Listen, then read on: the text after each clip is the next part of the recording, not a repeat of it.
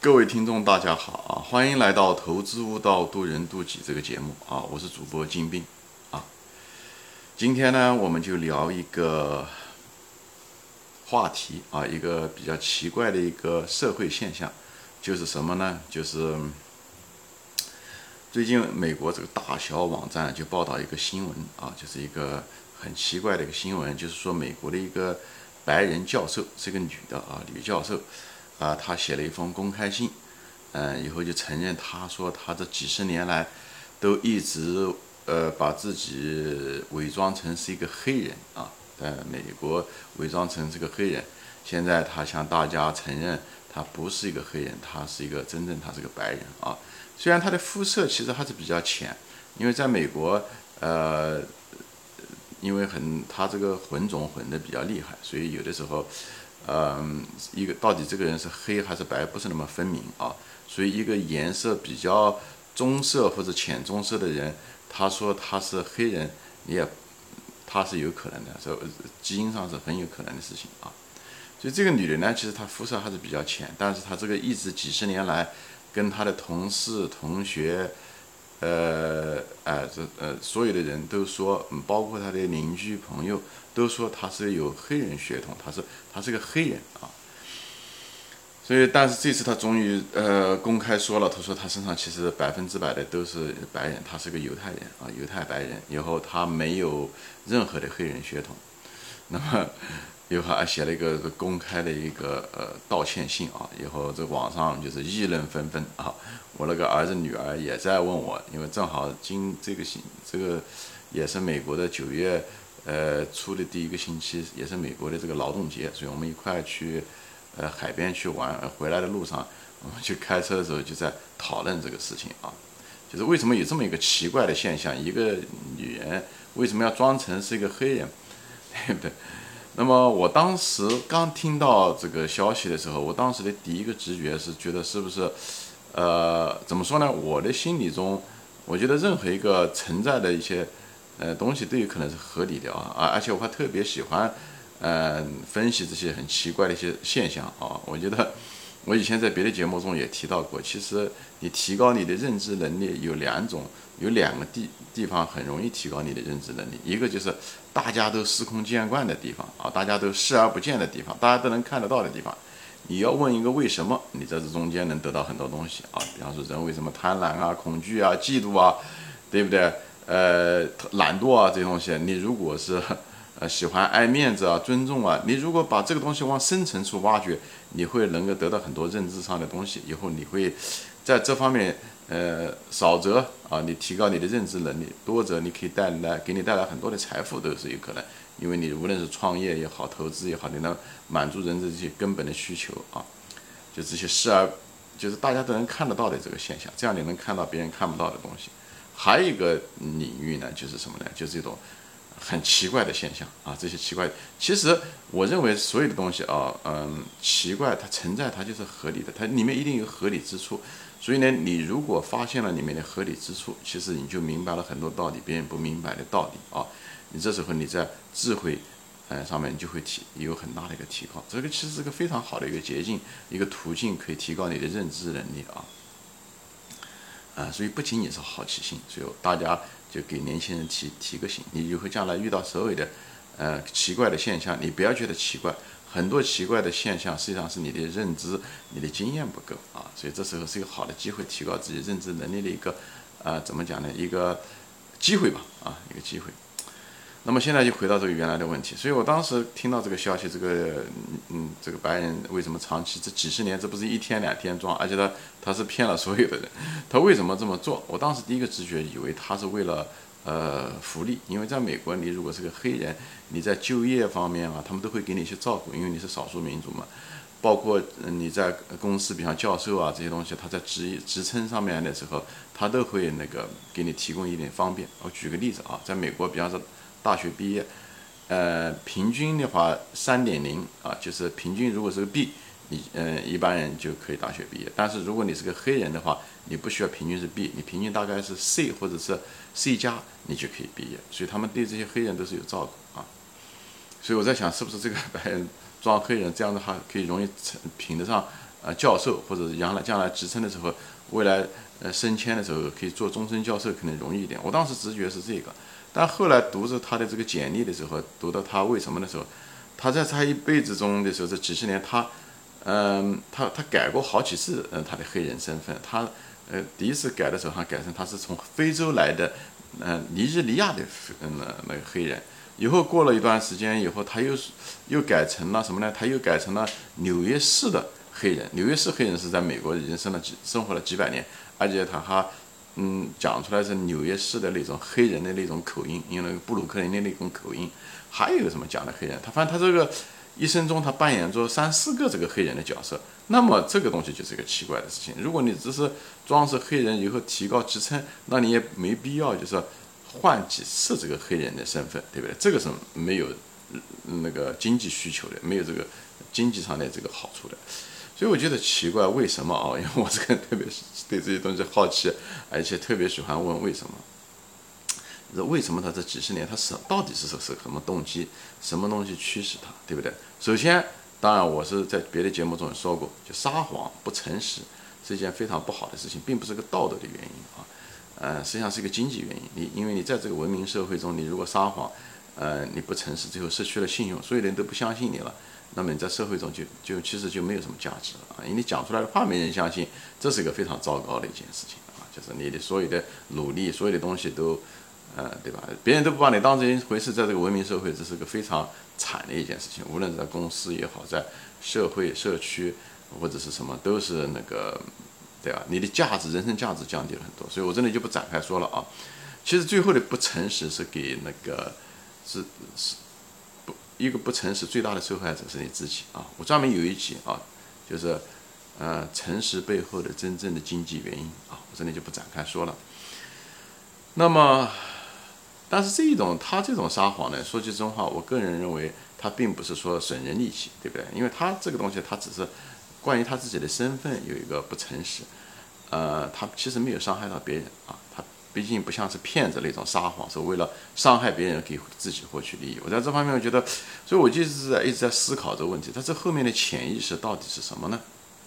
后来我就找到了一种解释啊。我不一定是对，但是我就我给我的孩子提供了这种解释。我想很可能他在这个几十年中，他一直能够坚持这么做，他一定是喜欢啊。几十年嘛，一般人能够坚持几十年做的事情，一定是个兴趣，一定是个喜欢，而不是一个被迫或者是某某一个真正的一个经济利益。但在这地方，我前面说了，有没有看到他撞黑人有什么经济利益？那么他为什么变换角色，而且几十年一定他满足，一定喜欢？那么他很显然是在充当着一种角色，对不对？如果一个人通能够通过充当别的角色能得到满足的话，那这世界上有这种这样的职业，那就是演员。就是世界上就有一群人哦，他们对成为演员非常非常感兴趣。当然不仅仅是很像很多人说哦，为了出名啊，呃，为了怎么样啊，大众的眼光。有些演员其实很成，就是已经很成功了，但是他们在职业生涯中，他们就是说他们想演。另外一个完全不同的角色，他们想，嗯嗯，尝试另外一种挑战。我觉得那个东西很可能是一种心理需求，虽然大众可能没有那种心理需求，因为很多这种心理需求被压制住了。这我后面会提到，一一些很成功的、很成名的那些演员，最后他们并不是为了一个呃片酬啊，就是为了一个呃演电影的一个报酬，他会完全想选一个完全不同的角色。我觉得他就是因为演员在演的那个过程中的时候，他。他实际上是进入了另外一个人的角色，我觉得这里面是有很大的一种需，就把人的很多的潜在的很多的需求、心理需求全激发出来了，因为他在这里面会得到一种满足，所以他有的时候常常演这个角色，以后演完了以后，他觉得他应该再演另外一个角色，他愿意经历另外一种人生的一种经验。我觉得，嗯，可能有的人不一定那个对这方面需求不是很大，但有的人可能就需求很大，对吧？比方吃饭。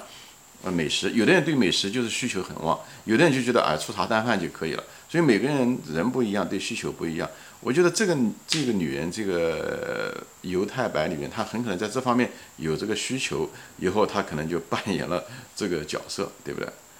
嗯，只是她可能后来就扮演了角色，她可能是十几年了，二十多年了，她可能厌倦了，她可能就不想再扮演这个角色了，所以她。最后她那在这个这毕竟这不是电影对不对？所以她只有这毕竟是个真实的社会，所以他只能够对学校学生承认，对他的邻居，对他这个社区承认他是一个黑人，哦，他为此还失去了工作啊，所以你可见工作对他来讲很重要的一件事情。美国这个终身教授，你从事别的职业也很难从事，所以他他情愿放弃这个，所以一定是他已经厌倦了这个角色，这个角色给他带来的痛苦很可能也高于他的那个担心他会丢掉工作，所以他他愿意呃承认以后失去他的工作啊。所以我觉得他这个一定是一个很潜在的一个需求，这就是我对他的一个思考啊。那么很多人不理解怎么这样子的这样这个心理变态啊，什么东西的，人们就常常这样子说。我我我个人不这么认为啊，呃，所谓的叫心理变态，实际上说白说白了，是我们现在当下我们这个社会，我们这个文明的发展程度，或者说我们的所谓的社会道德规定的一个范条，你超过了这个区域的时候，我们觉得这个人变态或者是不正常，实际上是一种。怎么说呢？是一种社会保，呃，社会的自我保护的一个机制。一旦社会往前发展的时候，很可能又不是这样子了，对不对？就像那个同性恋一样的，对不对？二十年前的时候，那么同性恋提到的时候，大家都很反对，对不对？就觉得怎么样怎么样不耻啊，什么东西？那现在，对不对？那么同性恋也还允许结婚，所以社会它也在变化，也在进行中。那么这个女人呢，她这个实际上她有这个需求，大家不能理解，而且我而而且人的天性是什么呢？人们对于一个不理解的东西啊，他会妖魔化它，他就会妖魔化，他就是因为人一旦不理解一个东西的时候，他是特别害怕，就像股市一样的，股市一旦跌，人总想找个原因来解释，他一旦解释不了的时候，他就会给他一个答案，一个简单的答案就是妖魔化，哦，这个人变态啊，什么东西的，这样的话。以获取呢我们自己的一种心理上的一种安慰和一种舒服度。我们不喜欢那些未知的，我们真的不懂的人，因为人是知道，我们不愿意知道，我们真的不懂啊，我们真的不理解别人，我们更愿意说，呃，简单化就说，哦，他这个就是一个妖魔，他就是个变态，这样我们心理上面得到一种舒适感，这是我们进化出来的结果啊。所以我就是说嘛，如果是说你们这个女人的这种心态，我们觉得不熟悉啊，其实不一定。我现在就是问一个问题给大家，这样的话大家可能在这认知上就会有个进，就是就会理解她在想什么了。我说如果啊，我只是说如果，如果明天。比方说，说技术各个方面都允许啊，就是说我们的技术、我们的生物技术各方面都允许。比方说明天你有个选择，就是你明天可以变成一个不同的人，完全不同的人。你的性别很可能变了，你很可能是个白人，或者是一个黑人，或者是一个生活在亚马逊嗯那个呃丛林中的呃某一个原始人，对不对？只是明天啊，你明天过完了以后，你可以再可以再选择做别的人。如果是这样的话，你明天你是愿意还是做你现在这个人呢？还是讲你明天呢是可以换一个做一个不同的人，当然你后天的时候还可以换回来啊，这就是你的选择。如果有这个的话，你会做什么选择？我相信大多数人都愿意做一个尝试，成为一个不同的人，就像我们旅行一样的，我们到另外一个地方，我们愿意看电影，把自己放在那个境界里面，得看这个电影，我们那么容易投入这些东西，实际上都是我们的一种心理需求。我们愿意看到一个不同的一个场景，不同的一个情况。哎，无论是那是个英雄也好，还是一个悲剧也好，我们都愿意进入那个角色。这个东西是我们与生俱来的。我觉得这个女人很可能她的这方面的需求可能更旺盛，她只是把她穿越到她这种需求强烈到如此的程度，以至于她在生活中真实的扮演着一种角色。她希望在至少在她二十年前、三十年前希望成为的那个角色，她在那里面很可能得到一种满足感。他只是这个入这个戏入的太深而已啊，以后被这个这个社会啊就是抱怨哎如此而已。所以我觉得这个需求很可能是在潜在的一种需求，绝大多数人都是有的，他只是压制住了，他只是更强烈而已。这就是什么呢？但是他又违反了我们的社会规条，就是我们的所谓的身份认同感，对吧？所谓的身份就是你生下来长什么样子，你的性别、你的文化、你的各个方面。是这样的，那你就应该是这样子。这样子的话，别人好鉴别你，对吧？身份鉴别，表面上看上去是为了自己的身份的认同啊，像我们是中国人，或者是说白了，实际上是为了别人来来鉴别你啊。另外，第二层意思是鉴别你，只是我们把它弄得反过来了啊。这是我的理解啊。我说的东西不一定正正确，但这是我引引来的思考。所以我相信，人随着人的技术的发展啊，随着人的自由度越来越高，我相信我们的。这方面的心理需求会越来越发的厉害，对不对？就像我们现在人喜欢去旅游一样的，对不对？五百年前、一千年前，人是没有这方面需求的，旅游的需求的，对不对？那像明朝的徐霞客这种人还是非常少的，大多数人都是种田，他们的需求只是能吃饱肚子，对吧？能能能能穿暖，对不对？这个就是不要生病，对吧？那现在大多数人的需求不仅仅是吃吃饱肚子，能能穿了，人们更多的去去旅游，旅游就是一个后来发展出来的一种需求。那么我相信他这种喜欢这种角色的穿越，也是一种人类文明的新的，就是不是新的需求，只是被激发出来的需求。这些需求我们早就有。隐藏在我们身上，只是现在被激发出来，因为条件允许了。它像花一样的，它春天到了，它就可以啊，可以开这个花。它冬天的时候可以被压制住了，因为条件比较恶劣。为什么？我举个很简单的例子，就是所谓的二次元，对不对？三十年前的时候，如果人们提到三二次元的时候，人家觉得这个是匪夷所思的事情。人们哪有这个吃饱了饭没事做做这个东西？我就相信存在就是合理的。那么最近这十年，渐渐的二次元渐渐的被社会。所接受越来越多的人愿意做这，至少大家虽然不做这个二次元，但是至少能够理解二次元，对不对？所以这是一样的。所以这个人类其实需求都是在那个地方的。我们有的时候是被压制住了而已。而随着文明社会的发展，我们的物质条件越来越好，我们的自由度越来越大，我们一越有这方面的需求。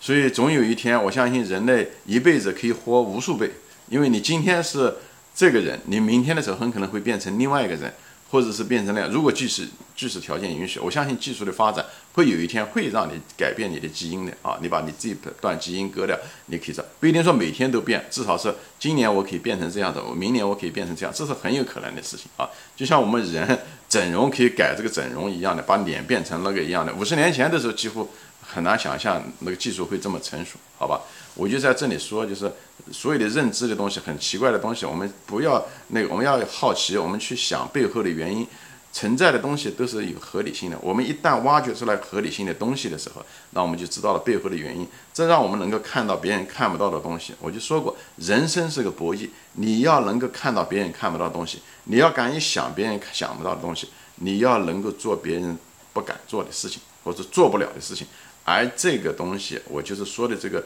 呃，通过这个白人黑人变，就是白人装黑人这件事情，这件本身它是道德也好，不道德也本身并不重要。我只是说，通过这件事情来引来的一个思考，让大家来能够独立思考，去想很多东西。这样子的话，通过这个十几分钟、二十分钟的时间，我相信你对人生有个不同的一个看法，你的认识认识的角度、高度都会不一样。这个才是我认为这是一种提高啊。至于讲是黑人白人，其实都没什么用处。什么撒谎这些东西，在这个层次上的时候，呃，道德层面的东西还是相对来讲比较低层的。但是我们个人的发展，我们怎么样的看？我们不要把很多我们不理解的东西妖魔化、简单化，这非常危险啊！这非常危险，这是一个认知上的一种什么呢？呃，误区和一种比较简单和懒惰的一种方法，好吧？所以这里我就分享我的这个经历啊，我相信五百年以后，人们在看，如果能看到同样的新嗯这个新闻的时候，他们一定觉得这个白人黑人可能还是一个思想很超前的一个人啊，很可能是一个呃后来他们流行的这种思想的一个先驱啊，都有可能。就像呃我们现在看这个毕加索的画，或者是那种很超前的那种抽象画一样，当时他们画这些画的时候，很可能是个异类啊，对当时的人。嗯，觉得是个怪物啊！但是我们后来现在看这些东西的时候，我们很多人就能理解，其实人内心都是一样，我们都是希望。